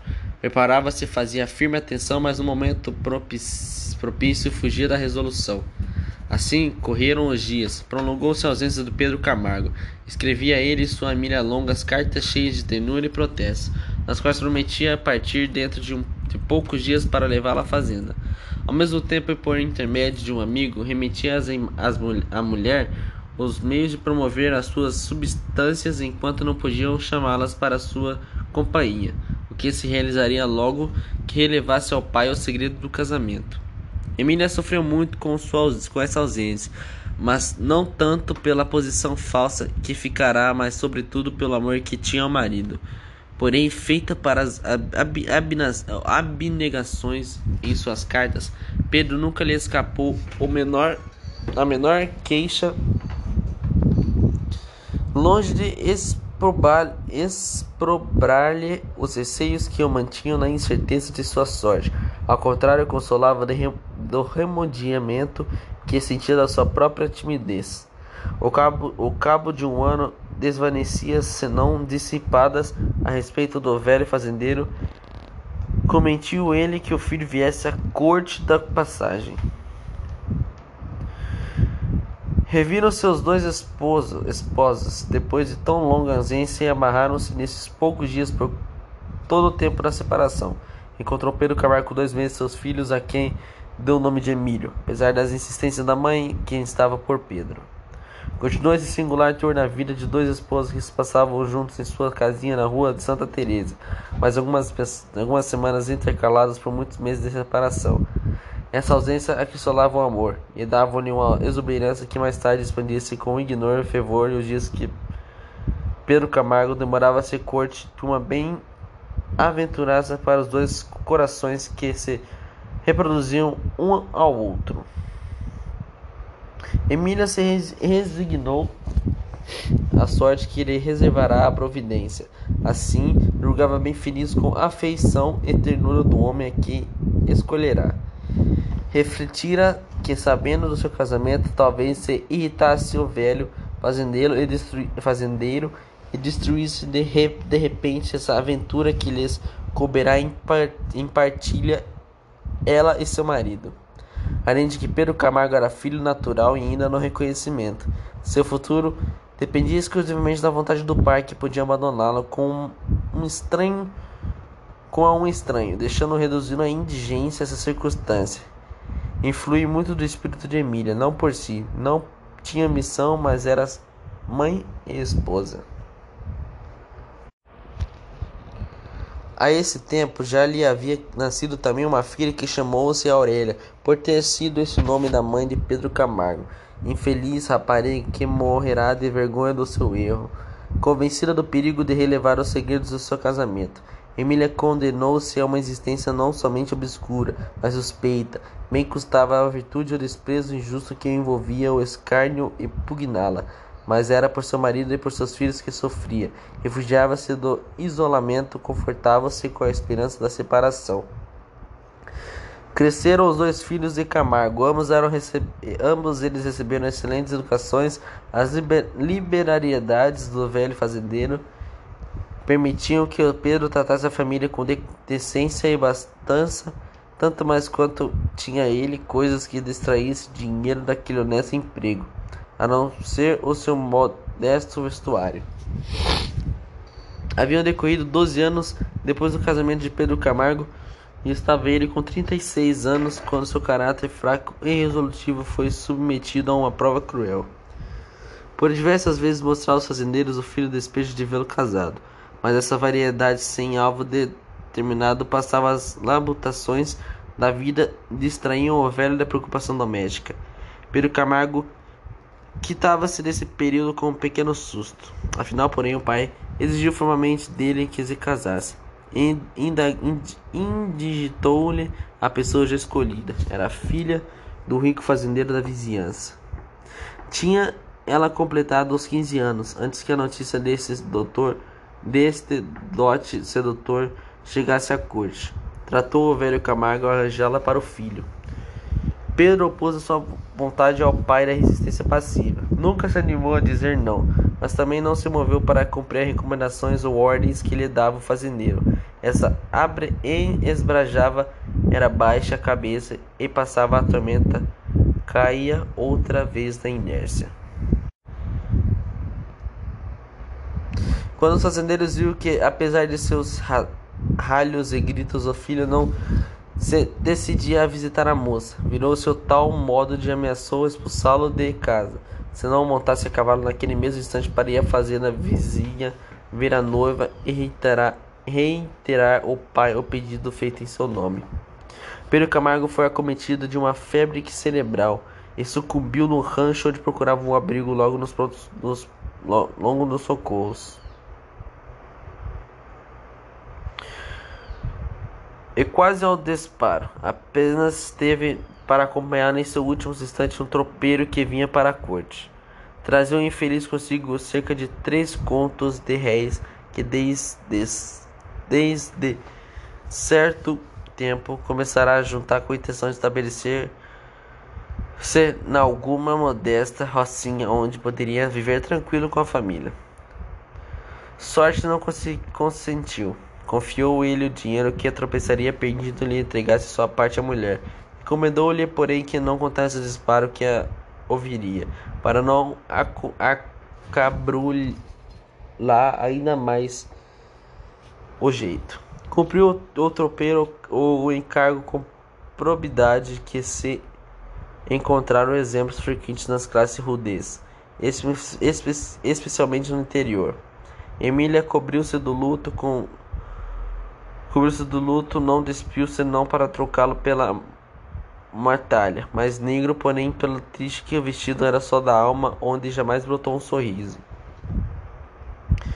Reconhecendo sua inaptação para algumas carreiras literárias, Emília lembrará-se encaminhar a vida mercantil, por intermédio do correspondente do marido pouco tempo depois da morte deste, fora o rapaz admirido por um caixeiro corretor de fundos. Por mais esforço que fizesse, o pobre Emílio não lograva distintas enferméticas financeiras do movimento, dos movimentos dos fundos públicos e ações dos mercados monetários. Isso aí, qualquer filhote de zangão é que não dispõe de bigode ali, suas palhetas era Emílio ciências mais abstrutas que a astronomia. Corria então Aurélia a consolá-lo, sabia ela a causa daquele pranto, cuja explicação uma vez arrancá-la força do carinho e meiguice, tirava-o do desprezo, animava-o tentar a operação para sustentar-lhe os esforços, auxiliando-lhe a memória e dirigindo ao cálculo. A natureza doutara Aurélio com inteligência vive e brilha da mulher do talento que se não atinge ao vigoroso raciocínio do homem. Tem a preciosa ductilidade de prestar-se a todos os assuntos, por mais diversos que sejam, o que o, que o irmão não conseguirá em meses em prática. Foi para ela estudo de uma semana.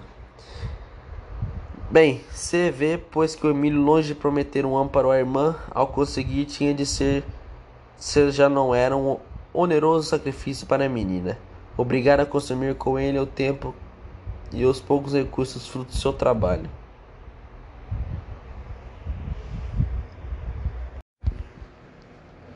Aurélia estava ocupada em reunir os diversos casais e enviá-los ao meio da sala, desembargadores de topo e top e calibre, conselheiros carunchosos e viscondes mofados, marqueses cara, caranças, tudo tratava de executar-se da melhor melhor vontade que era, o meio de tornar mais leve a penitência. Nisso chegou-se Lisla Soares, o braço de Fernando. A, trazia, a travessa trazia nos lábios um sorriso maligno e o olhar, belis, e o olhar beliscava como um af, afinete. Desde a primeira vez que apareceu na sociedade, depois do luto de sua mãe, Aurélia, que, apesar da palavra ofoita e viva, tinha o castro recanto de sua pessoa, resolveu não valsar para não arriscar-se e controlasse um desses pares que põe ao vivo a comparação poética de trepadeira enroscada ao tronco musgo. Era a primeira vez e já tinham seis meses de casados. Era a primeira vez que os braços de Seixas enlaçavam a cintura de Aurélia.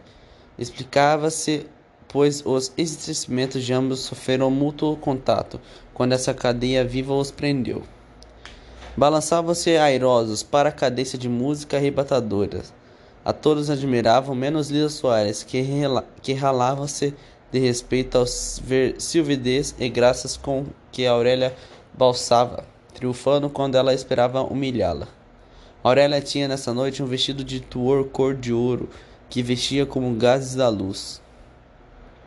A cabeça de Aurélia afrontara-se, atirando para o ombro com um gesto sobranceiro e uma expressão provocadora, que por certo havia de, de saíra outro semblante, mas tinha no seu sedução irresistível uma beleza fatal e deslumbrante. O arco cimbilou, os instrumentos estriparam, as notas espinhavam-se, não já escalavam-se mais os, os botões. Não era mais a valsa de Strauss, era o turbilhão musical, um, pa um pampieiro com saia das mãos inspiradas de Liszt. Olhando para arranjou-se, deixando a troca class classificadamente os outros que não podiam acompanhar aquela torreta impetuosa. Obicuriam-se à vista que buscava acompanhá-lo. Ele passava nublado por aquela espécie de atmosfera oscilante que a velocidade da rotação estabelecia em torno de si. Aurélia cerrara meio as pálpebras, seus longos cílios franjados que roçavam o cetim de face sombrearam o fogo intenso no olhar que escapava-se agora em chispas sutis e feriam o semblante de Seixas com os, os rútulos de uma estrela. A valsa é filha das brumas da Alemanha, irmã das louras valquírias do norte. Talvez sobre essa religião no gelo, como os doces empreendedores do céu, derrama alguma da serenidade e inocência que frui os bem-aventurados. Talvez que os povos da fecundia Germânia, quando vão ao baile, mudem o temperamento com que marcham à guerra e façam cores nas veias, cerveja em vez de sangue.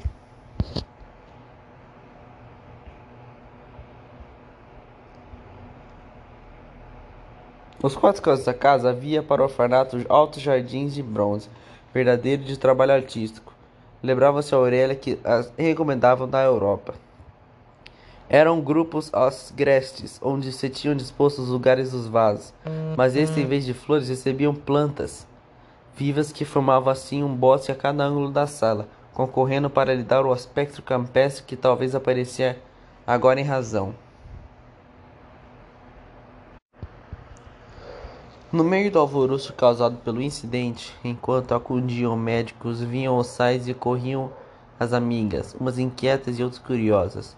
Choviam os momentos. Que imprudência, aquele desespero logo vi. E aquele que não tem costume de valsar, quis fazer-se de forte. Não é, senhora, aquilo, é um aquilo foi o vestido. Não vê como com o coxa a cintura? Ora, romantismo, dizia Lisa com um muxuxo e acrescentou para o Dalide. Acredita no desmaio? Pensa que foi fingimento? Requebros com os maridos queriam que ela chegasse no meio da sala e vista de todos. Gosta de mostrar que o Seixas adora derreter-se por ela? Pudera não. Uma boneca de mil contos. Nesse tema continuou a menina, que tinha a baldar muito comum de falar com um realejo, pensando que assim abismava os outros com espírito gasoso. Quando, ao contradiário, aguarda, aguava que a natureza lhe dera, enquanto Seixas tinha conduzido a mulher ao toucor e deitará o belo corpo desmaiado em um sofá. Estava inquieto, mas não aflito. Ao transportar a moça havia sentido o calor de sua epidemia e, e o pulsar do coração. Não passava um incidente de ligeira sincope. Com efeito, antes que inundasse de éter ou acale e que lhe descassem a cintura, Aurélia abriu os olhos e arrodou o gesto às pessoas que apinhavam junto ao sofá. Não é nada, uma torneira já passou. O médico que tomava-lhe o pulso confirmou, limitando-se a recomendar, além de repouso, o desafogo do vestido para respirar melhor. Não é preciso, basta que me deixem espaço, respondeu Aurélia. Retiravam-se todas as senhoras e voltassem à sala. A doutora Firmina demorou-se com a intenção de não deixar a moça, mas ela pediu-lhe substituísse as funções da casa. Afigura-se Aurélia que, que achará fim a encarnação de seu ideal, o homem que adorava e cuja sombra tinha crueldade encarnecida até aquele instante, evanecendo quando ela julgava-te diante dos olhos. Agora que o achará que ele está perto dela, que tomará posse de sua vida. Parecia que nos desvio de sua ilucinação que o queriam disputar-lhe, arrancando os braços e deixando outra vez na viuvez que se estava consumindo. Não, não quero! exclamou com veemência. Continuavam a bater. Pode abrir, Aurélia, e surpreenda-nos. Essas palavras do marido, ou antes do receio que os ditava, provocaram a Aurélia um assomo ainda mais impetuoso. Que me importa a opinião dessa gente? Que me importa esse mundo que, os, que nos separou?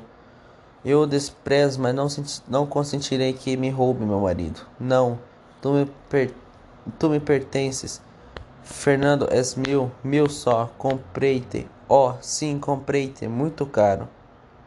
Fernando erguerá-se como impélido por violenta dimensão de uma mola e não ajoelhou-se de si e não ouviu o fim da frase. Pois foi o preço de minhas lágrimas e ilusões de minha vida, concluiu a moça, que ao movimentar, que ao movimentos de Seixas, sou sorguerá-se também suspensa pela cadeia com que eles cinja o pescoço. Seixas domi dominará o ímpeto que precipitava e conseguiu afogá-lo no escárnio, que uma válvula para essas grandes comoções da alma sentou-se. De novo, e murmurou ao ouvido da mulher que o inundava com teu olhar. O lenço? O lenço? repetiu a moça maquinamente. E apanhou seu lenço de rendas que já, dizia, já jazia sobre o sofá. Olhou-no como buscasse nele explicação daquele singular, singular pergunta do marido. Súbito estremeu-se com com o abalo tão forte que o levantou em pé sob soberba de ira e indignação. Não se desmanchará um só anel de seu cabelo, que se cacheavam em torno do serviço com a mesma correção. Não se amorratará nenhum dos folhos de seu traje vaporoso, e todavia que ele que quem contemplasse Aurélia nesse momento acreditaria na desordem do lindo vestuário. Tal era a exacerbação que perceberá de toda a sua pessoa.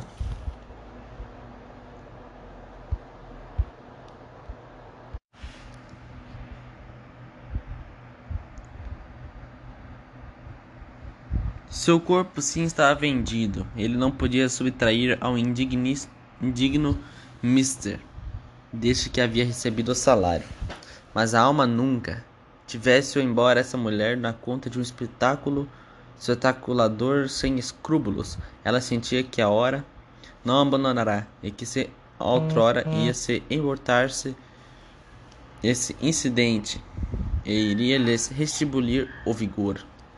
Foi este o pensamento que, seja sob a impressão das suspeitas relativas ao Abreu, enunciou-se de um modo vago a Aurélia do diálogo que tratava como a vida, como ela no princípio da noite. Veio, porém, a valsa, e ele, subjugando, subjugado pela beleza da mulher e por sua prodigiosa fascinação, esqueceu todos os processos de dignidade, só viveu na adoração do ídolo e não o conseguirá arrancar sua apostasia. O desmaio afareceu a exaltação do amante. Sentada na cadeira do sofá onde a Aurélia se conservava deitada com os olhos cerrados, apertando-lhe a mão no im imitente pulsações dos dedos. Ela não pode esquivar alguma reflexão que o reclamar. Aquela vertente súbita na circunstância, na circunstância que me dera e tão abruptamente dissipada seria uma afetação? Não, estaria a moça representando uma cena de comédia matrimonial, matrimonial que advertia? Seixas, Seixas, apesar da revolução que ele se havia operado nos últimos seis meses, ainda não gastará de todos os seus hábitos de homem à sociedade para quem a vida é uma série de etiquetas e cerimônias regradas pelo uso.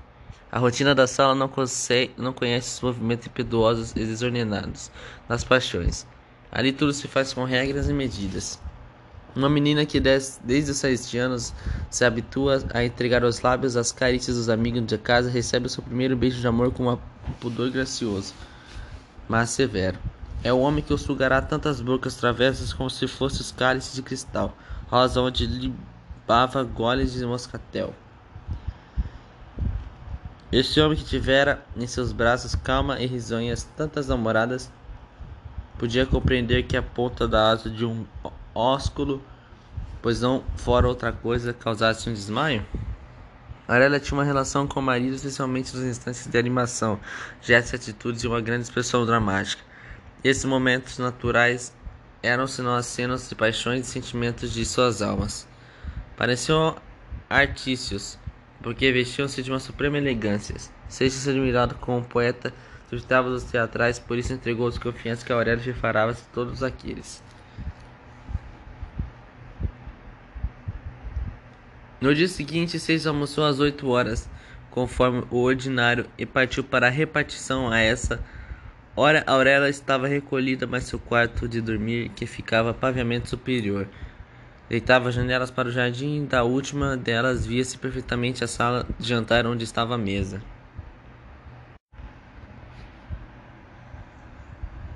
A moça tinha uma devora, devoção de todas as manhãs quando ouvia o rumor dos passos de Seixas nas escadas. Saltava na cama e em volta de sua coxa de damasco para não perder o tempo. Revestia o roupão.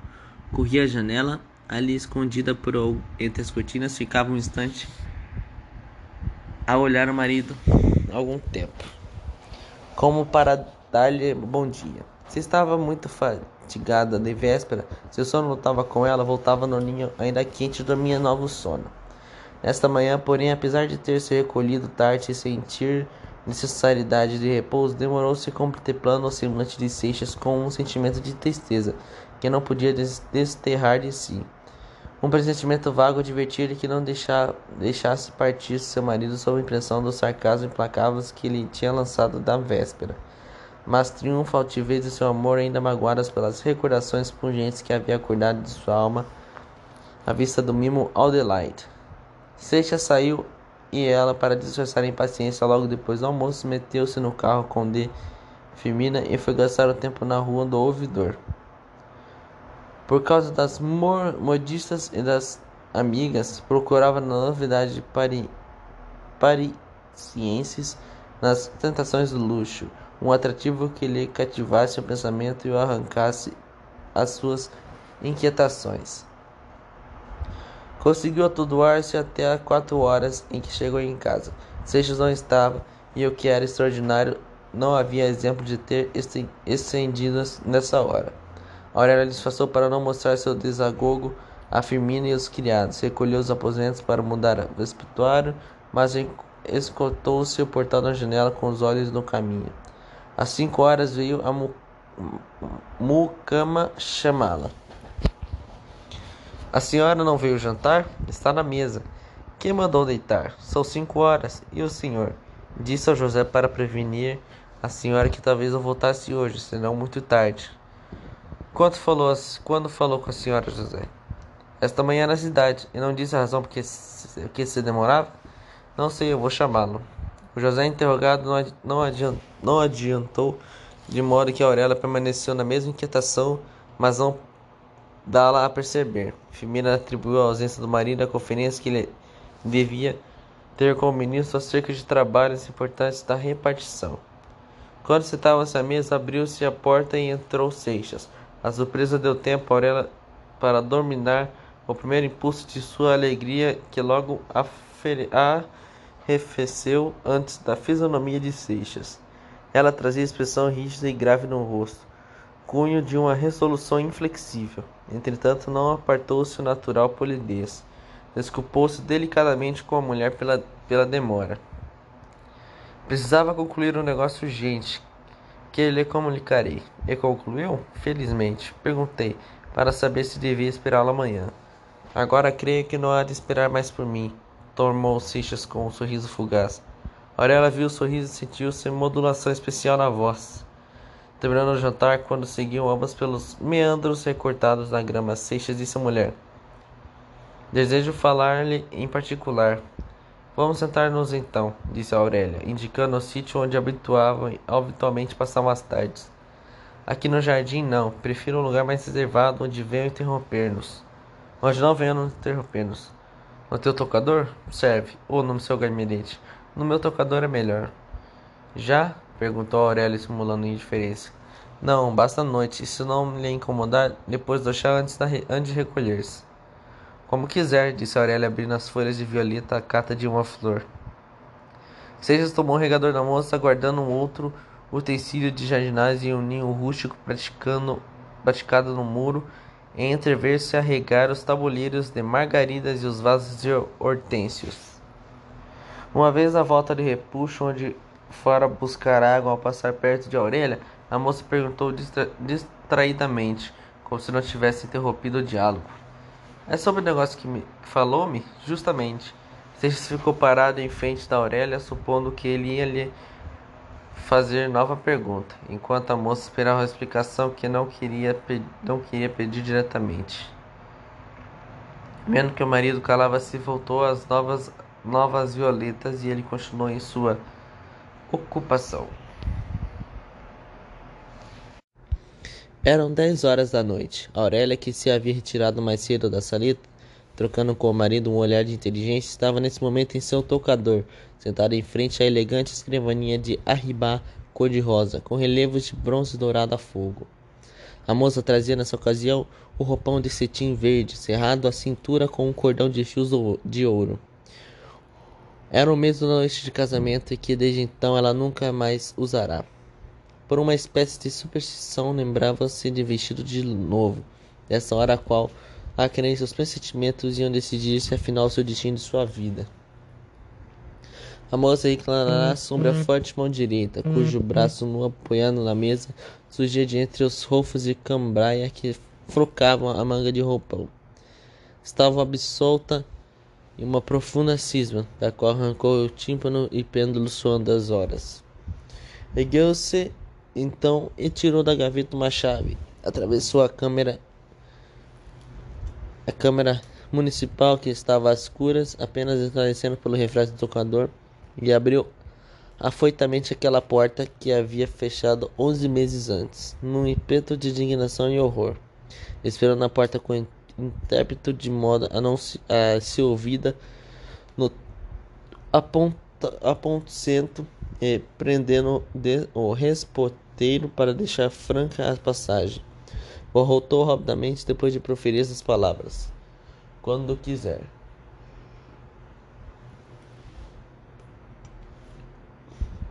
Fernando, ao penetrar essa câmara nupcial, cheia de sombras e, e silêncio, esqueceu um momento repugnante de recordação que ela, que, ele, que ela devia avivar e parecer-lhe apagada com a escuridão.